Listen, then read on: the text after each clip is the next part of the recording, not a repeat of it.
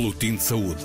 Informação atualizada sobre doenças e tratamentos, cuidados primários e estruturas sanitárias, trabalho do laboratório e de campo. Boletim de Saúde.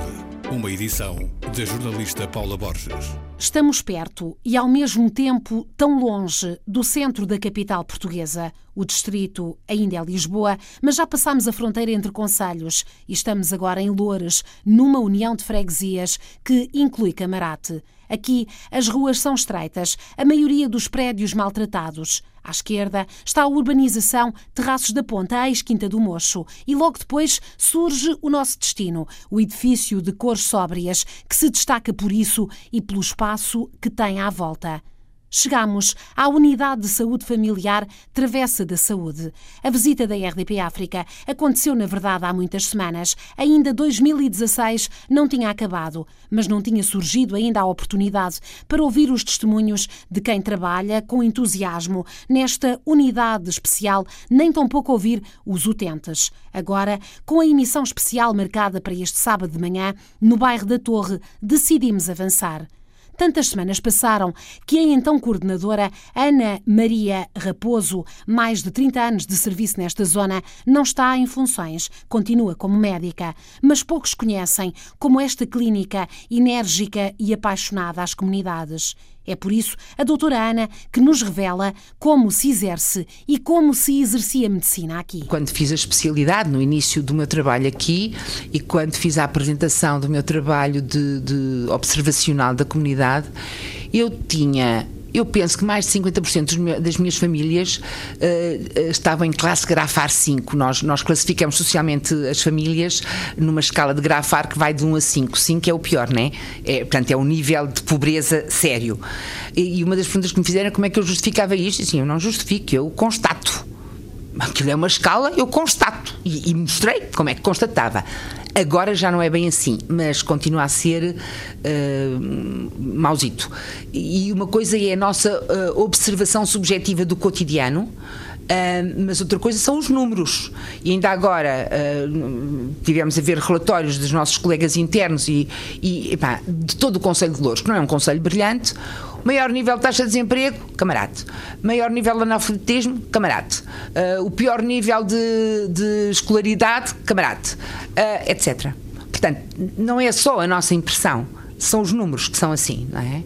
Portanto, nós te, temos uma população, não temos uma população muito envelhecida, continua a haver muitos nascimentos, mas são muitos nascimentos de famílias uh, muito empobrecidas. Portanto, não são pronto, são os nascimentos das famílias pobres, continuam a ter muitas crianças e não é por falta de esforço de planeamento familiar, uh, nem é por falta de métodos de planeamento familiar. É porque querem, é porque sim, é porque, porque deixam correr. Nem sei se é uma opção muito, muito consciente de terem muitas crianças, é porque sim. Uh, mas continuam a nascer muitas crianças. Nós também temos aqui famílias jovens uh, e famílias jovens já com um nível um bocadinho uh, diferente, não é? E agora já tem, agora já temos licenciados, não é? Eu quando vim para cá tinha um licenciado na minha lista de utentes que era um amigo nosso que se inscreveu aqui por conveniência e tinha uma idosa com o nono ano que era uma amiga minha que se inscreveu aqui por conveniência. Portanto, agora já não é assim.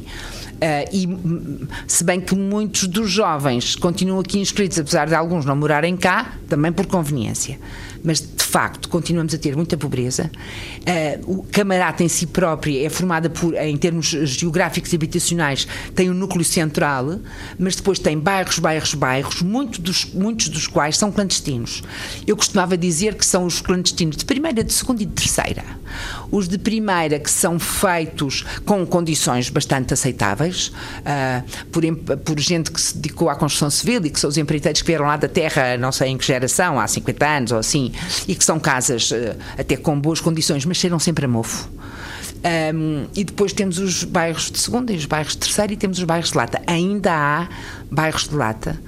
Um, o bairro da Torre, apesar de ter sido praticamente destruído, foi um bocado reconstruído.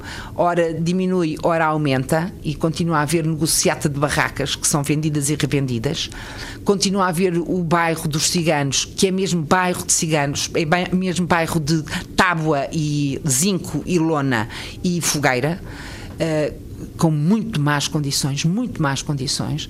Eu, eu vou pouco lá, não tenho, não tenho domicílios a fazer lá, mas os nossos enfermeiros e alguns dos nossos médicos vão com regularidade e são condições indescritíveis para, para, para Portugal, século XXI.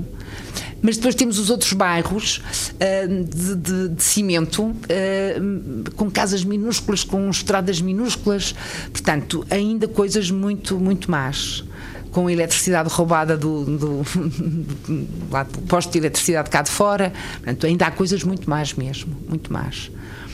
E depois temos, algumas, temos alguns bairros e, e, temos construção nova. Temos dois bairros de construção nova e com muito boas condições.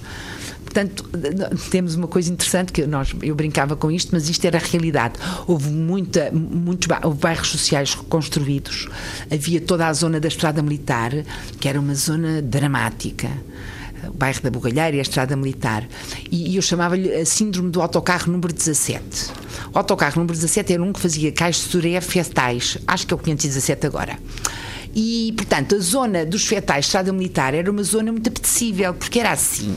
O pessoal podia comprar o passe, o passe da Carris, da Croa 1, que é o mais barato, tinha acesso a Lisboa e depois saía nos fetais e uh, alugava casa abarracada ali naquela zona. Portanto, era ótimo.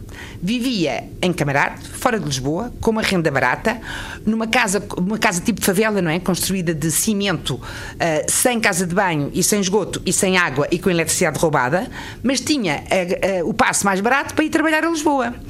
Portanto, era a síndrome do autocarro número 17. Portanto, ia, uh, indianos, uh, paquistaneses, brasileiros, uh, estava sempre cheio. Pronto, era uma população de facto um bocadinho particular. Agora já não é tanto assim. Aquelas casas, muitas foram destruídas, foram, foram construídas e foram realojados muitas daquelas pessoas.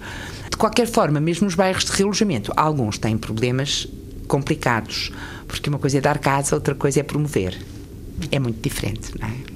Uh, e a senhora doutora já, já referiu, muitas das lágrimas e, de, e, do, e, dos risos também desaguam aqui e muitas vezes, a maior parte das vezes, a saúde uh, acaba por refletir tudo o resto, não é? Todo o contexto. Isto tinha que ser uma abordagem multidisciplinar. Ela existe? A intersetorial, multidisciplinar. Intersetorial. É assim, em nós, médicos de família, tem que existir. Mas existe em nós como pessoas como estrutura uh, vai existindo um, vai existindo, com limites. Ana Raposo falou nesta entrevista à RDP África com muito orgulho do grupo de amigos da Travessa da Saúde, também da biblioteca, que surgiu graças à boa vontade de funcionários e de voluntários, porque, como dizia, afinal, ler também dá saúde. Falou ainda das iniciativas espontâneas que provam a solidariedade e melhoram, nem que seja um pouco, algumas vidas. Tudo isto relatado com energia energia e muita emoção. Se não fosse isto, eu não sei se nós, não, se nós aguentávamos, porque isto é muito duro. Eu acho que ser médico é sempre um bocadinho duro.